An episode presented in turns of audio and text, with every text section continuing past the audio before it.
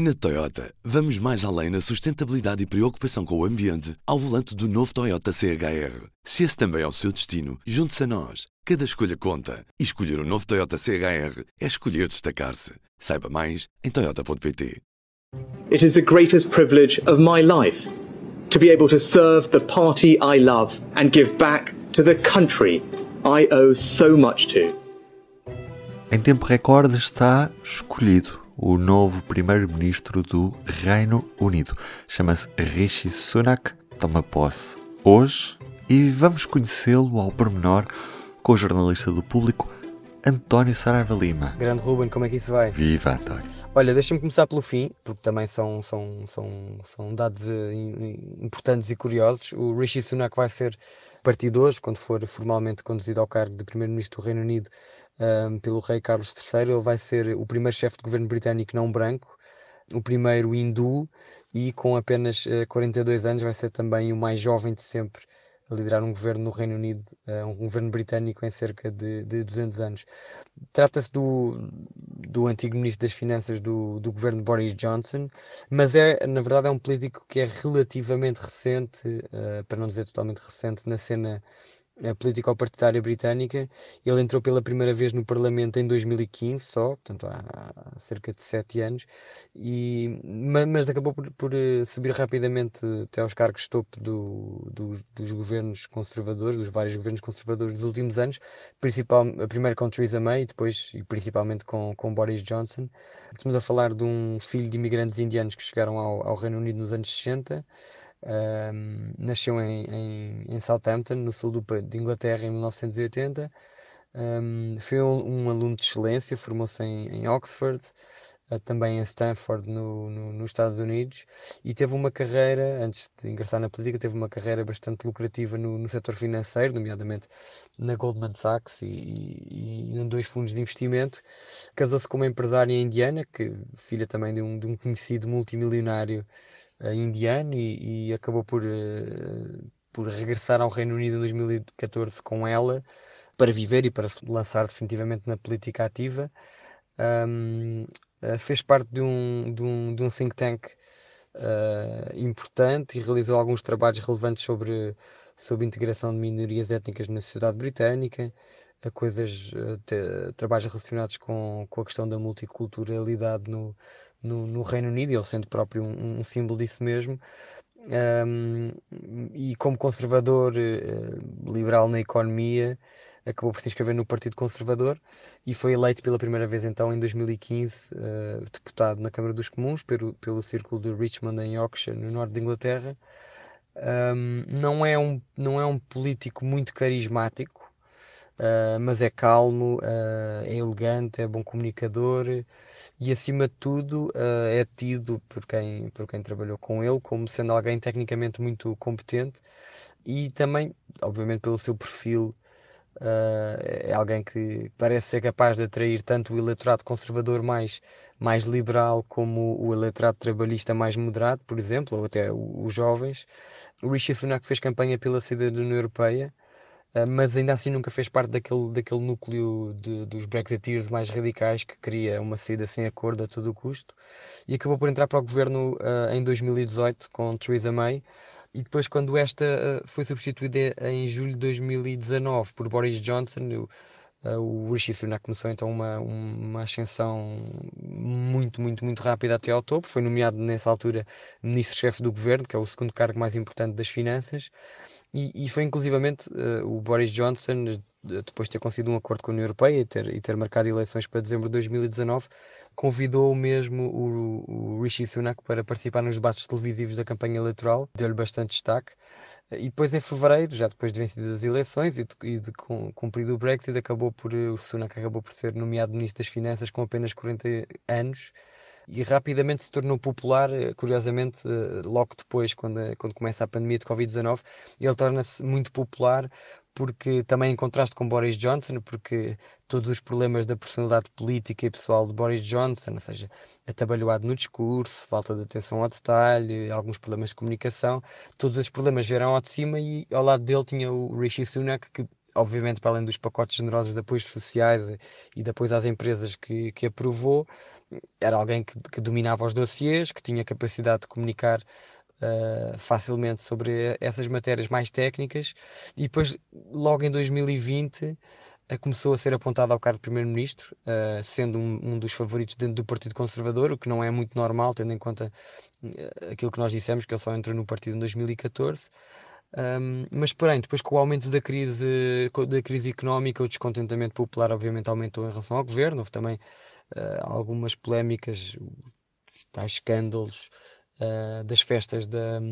das festas em Downing Street durante a pandemia e ele acabou também por sofrer com isso. E depois também sofreu, e, ainda sofre hoje em dia, uh, sofreu aqui entre aspas, mas politicamente, com o facto de ser um dos deputados mais ricos do Parlamento Uh, o caso da mulher do, do, dos impostos e de outras questões relacionadas com a sua fortuna acabaram por levar muitos jornais a investigarem de facto o quão estava avaliada a sua fortuna. O Times diz que é acima das 700 milhões de libras, por exemplo, e ele foi acusado pela oposição principalmente e ainda uh, ontem, quando foi confirmado como líder do Partido Conservador. Uh, muita, muitas pessoas do Partido Trabalhista lhe disseram, voltaram a repetir isso, que é, é acusado de ser alguém desligado dos problemas comuns das pessoas, de não compreender uh, o problema do eleitor, os problemas e os desafios do eleitor comum, ainda por cima, numa altura em que a população britânica está a sofrer com, com, com um aumento brutal no, no custo de vida. E isso, portanto, fez com que tivesse uh, ficado com muitos, muitos opositores internos e externos, mesmo dentro do Partido Conservador, na campanha contra Liz Truss, que perdeu no, para a solução de Boris Johnson. Houve, uh, aliados de Liz Truss que também falaram no, nos fatos caros que usava, nos sapatos que usava, e portanto acabou por ser a questão do dinheiro, acaba por ser aqui um argumento político contra Rishi Sunak. António, também é importante perceber o que o novo primeiro-ministro britânico prometeu fazer de diferente face à antecessora Liz Truss. É verdade que ele ainda não teve a oportunidade de falar ontem ao detalhe sobre os seus planos uh, para o país, e nomeadamente para a economia, mas eh, não deve, não deve prometer nada de muito diferente daquilo que já tinha prometido uh, quando foi a anterior corrida eleitoral no Partido Conservador, tal que ele perdeu contra a Liz Truss um, ehm, no voto uh, entre os militantes, ou seja, manutenção da atual carga fiscal e do teto no preço da fatura de energia, entre outros apoios sociais, porque Uh, como o Rishi Sunak disse nessa campanha, com a atual taxa de inflação uh, no Reino Unido, que é cerca de 10%, uma das mais altas das últimas décadas, segundo Sunak não é possível uh, baixar já os impostos, nomeadamente aos mais ricos e às maiores empresas, como Liz Truss na verdade quis fazer, um, e, não só quis fazer, como anunciou um, e acabou por, por eh, atirar a Libra para mínimos, eh, para mínimos históricos, motivou críticas do FMI, que é algo que não é muito comum para economias do G7, uma intervenção do Banco de Inglaterra para comprar dívida para acalmar os mercados financeiros. Um, e portanto aquilo que o Rishi Sunak eh, vai, vai querer fazer nas primeiras semanas até, nem diria meses, é dar garantias aos mercados, às instituições financeiras de que o país tem credibilidade política suficiente para os manter estáveis, manter os mercados estáveis, sempre dentro de um cenário económico que é muito, muito, muito desfavorável e que tem obviamente origens várias, muitas ternas, obviamente, desde a guerra até os efeitos do próprio, do próprio Brexit. E Sunak tem condições de estabilidade depois de termos visto os conservadores bastante divididos? Eu acho que a, a, prioridade de Rishi Sunak vai ser eh, estabilizar a economia e os mercados dentro do possível e, obviamente, tentar que o Partido Conservador mantenha pelo menos uma aparência de unidade, porque estamos a falar de um partido que está no poder há 12 anos uh, e que está obviamente uh, muito desgastado também, para além de todos estes processos que apanhou uma guerra e um processo muito traumático de, de, para a sua democracia, para o seu Parlamento, de discussão sobre os temas da saída da União Europeia, mas que já está em ebulição, o partido já estava em ebulição uh, desde a altura do referendo do Brexit, em 2016,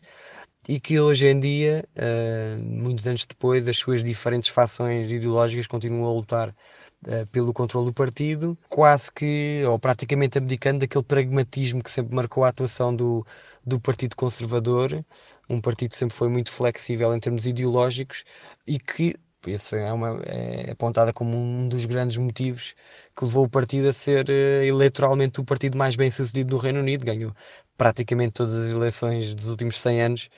contam-se quase pelos dedos das mãos as vezes que perdeu para o Partido Trabalhista, mas que de facto, olhando agora para esta eleição de Rishi Sunak, este partido que supostamente é um grande exemplo de estabilidade no Reino Unido, nós estamos a falar do, do terceiro primeiro-ministro em menos de dois meses, estamos a falar do quinto primeiro-ministro em sete anos e estamos a falar do quarto primeiro-ministro consecutivo que chega ao poder sem, sem ser mandatado por eleições legislativas, ou seja, através de um processo interno dentro do Partido Conservador. E apesar de ter muitos anticorpos dentro do partido, Uh, ou seja, como dissemos, foi, Rishi Sunak foi rotulado de traidor por, por se ter demitido do governo, há tal questão fiscal que, que não agrada a uma, uma fatia importante do partido, e há a militância, porque não nos podemos esquecer que foram os militantes, a maioria dos militantes que elegeram Liz Truss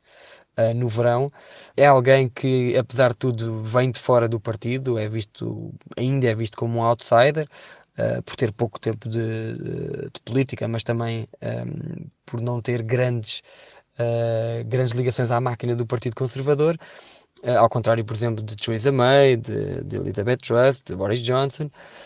Mas apesar de ter todos esses anticorpos, o Rishi Sunak tem aqui uma vantagem, que é tudo aquilo que ele disse que ia acontecer com o programa económico de Truss, que, que ele chamou uma economia de, de conto fadas, aconteceu. Uh, todo, todo o desastre económico que ele tinha previsto aconteceu e portanto isso dá-lhe aqui alguma credibilidade dentro do partido. E depois, uh, quer dizer, apesar de toda a sede de poder que moveu, que moveu Boris Johnson, e obviamente também moveu Liz Truss e o próprio Rishi Sunak,